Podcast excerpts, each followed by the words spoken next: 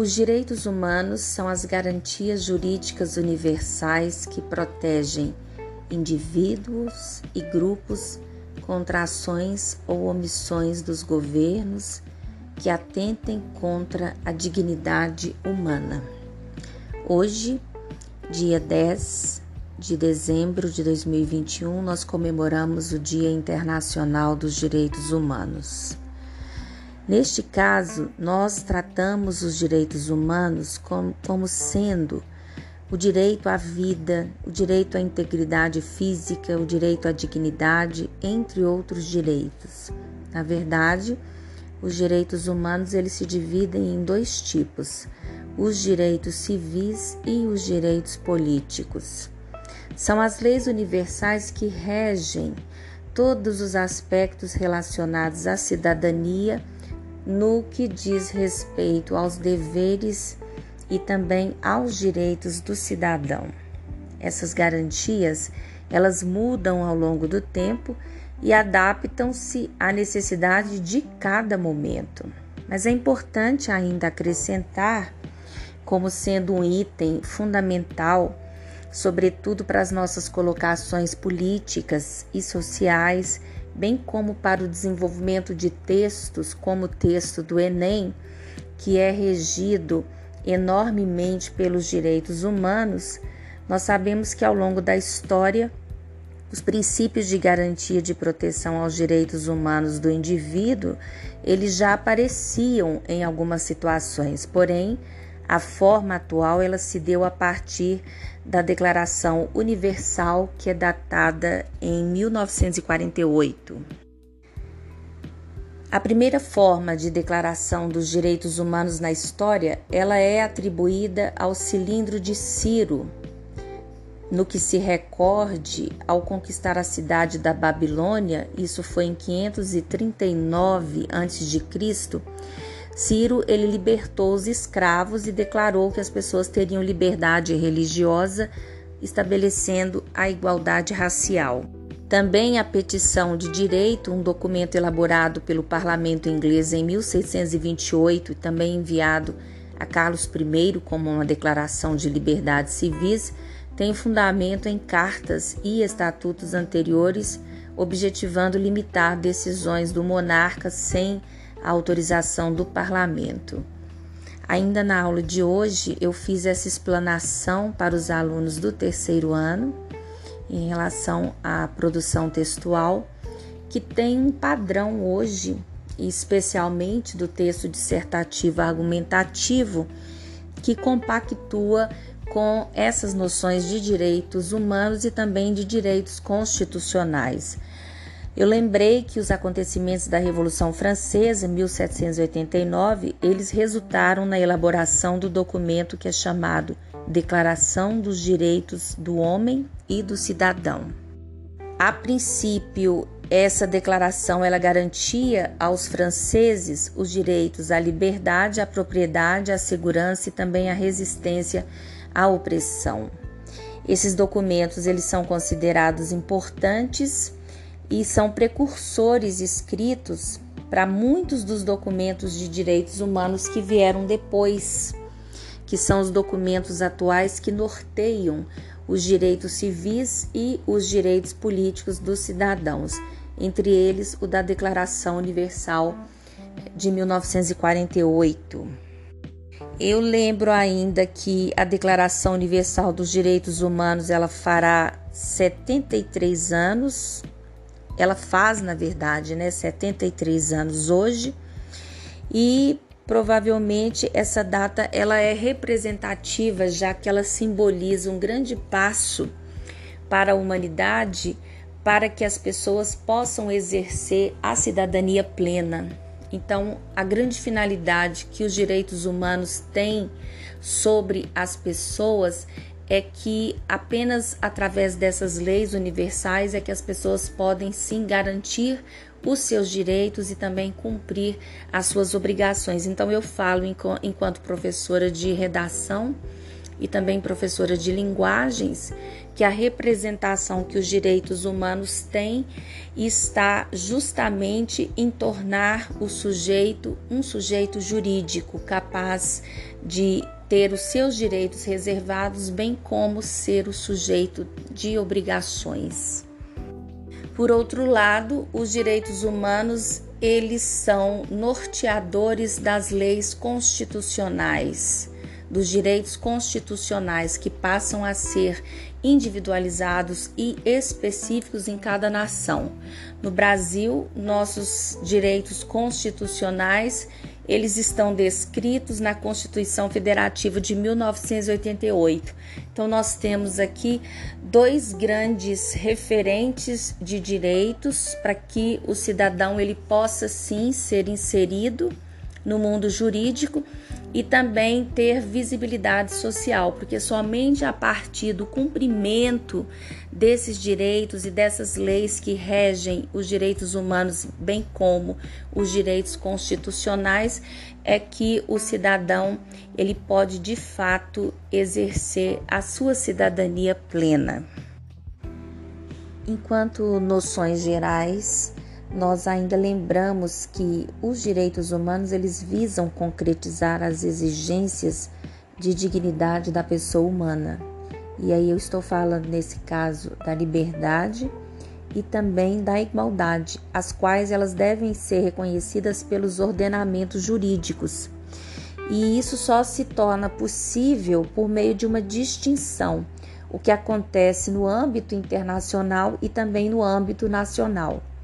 Em relação ao âmbito internacional, eu diria que as normas jurídicas de direitos, elas se revelam por meio dos tratados internacionais que são postulados, os costumes e tradições de cada nação que são preservados e também os princípios gerais do direito internacional. Agora, no âmbito nacional, eu diria que existe aquela procedência de âmbito interno em que se destacam a Constituição, como eu lembrei aqui no caso do Brasil, a Constituição Federativa de 1988, as leis específicas, os atos normativos secundários, que são exatamente aqueles decretos executivos. E em todas as partes do mundo, sem distinção, os direitos humanos eles se aplicam a todas as pessoas. Essa corrente relativista, ela busca adequar os direitos humanos às particularidades sociais de cada estado, de cada povo, de cada nação.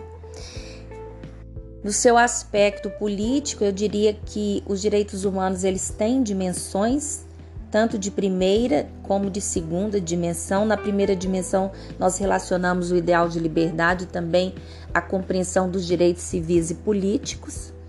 Na dimensão, na segunda dimensão, eu acrescentaria o ideal de igualdade e a compreensão dos direitos sociais, culturais, também econômicos. Fala-se ainda em terceira dimensão, onde se enquadram os ideais de fraternidade, de compreensão dos direitos coletivos e difusos.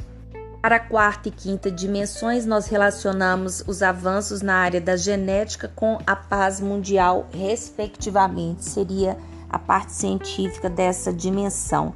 Os tratados de direitos humanos, eles prevêem somente obrigações aos estados e não aos cidadãos desses estados.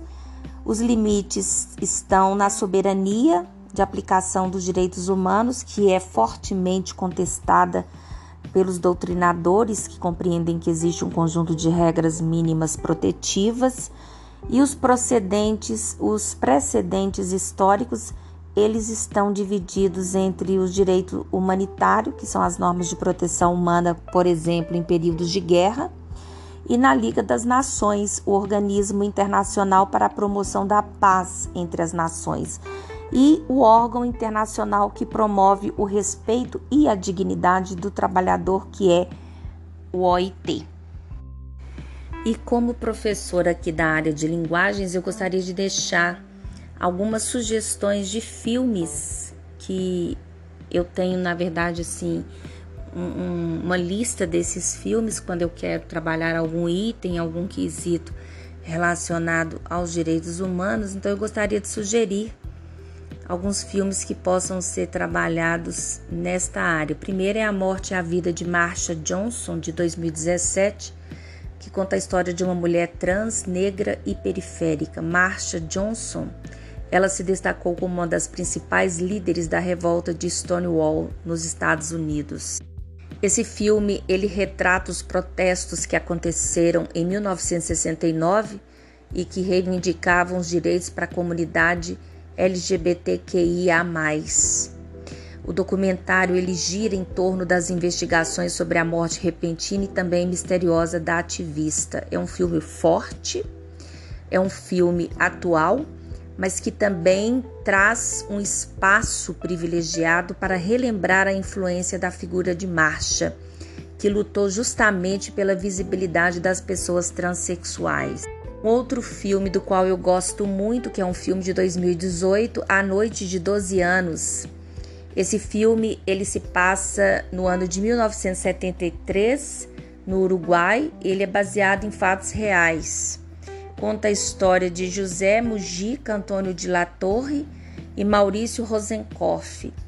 É, são os militantes de um grupo de combate à ditadura militar no país. Eles são presos e também por meio da prisão e do isolamento, eles começam a compreender e dar sentido a vários critérios da vida que eles levavam. Nesse sentido, cada um vai encontrar a sua maneira de sobrevivência às torturas ao longo dos anos, sem saber se um dia estarão soltos. É um filme triste, mas é um filme que tem uma história bastante real.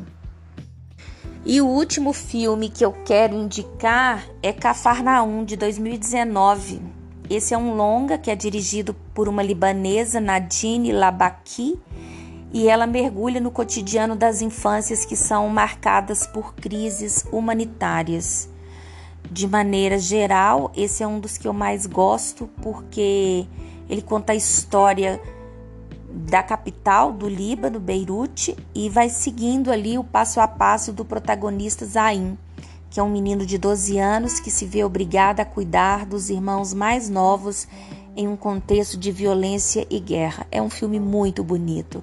O drama ele faz refletir sobre o direito de buscar condições básicas de sobrevivência. E esse filme ele foi indicado ao Oscar na categoria de melhor filme estrangeiro em 2019 eu me lembrei aqui desse detalhe. Em relação aos filmes brasileiros, eu, como não poderia faltar, nós temos Sérgio de 2020. Sérgio Vieira de Mello, ele foi um diplomata brasileiro que fez carreira cuidando justamente das questões humanitárias a serviço da Organização das Nações Unidas. É um filme também bastante interessante, profundo sobre o assunto. Ele destaca um hábil negociador sociopolítico, o filme ele relembra a vida, a carreira e a morte do embaixador da ONU. Ele é interpretado pelo ator brasileiro nada mais, nada menos que Wagner Moura. E no final, o embaixador ele acaba morrendo durante um ataque terrorista no, no Iraque em 2003, se eu não estiver enganada.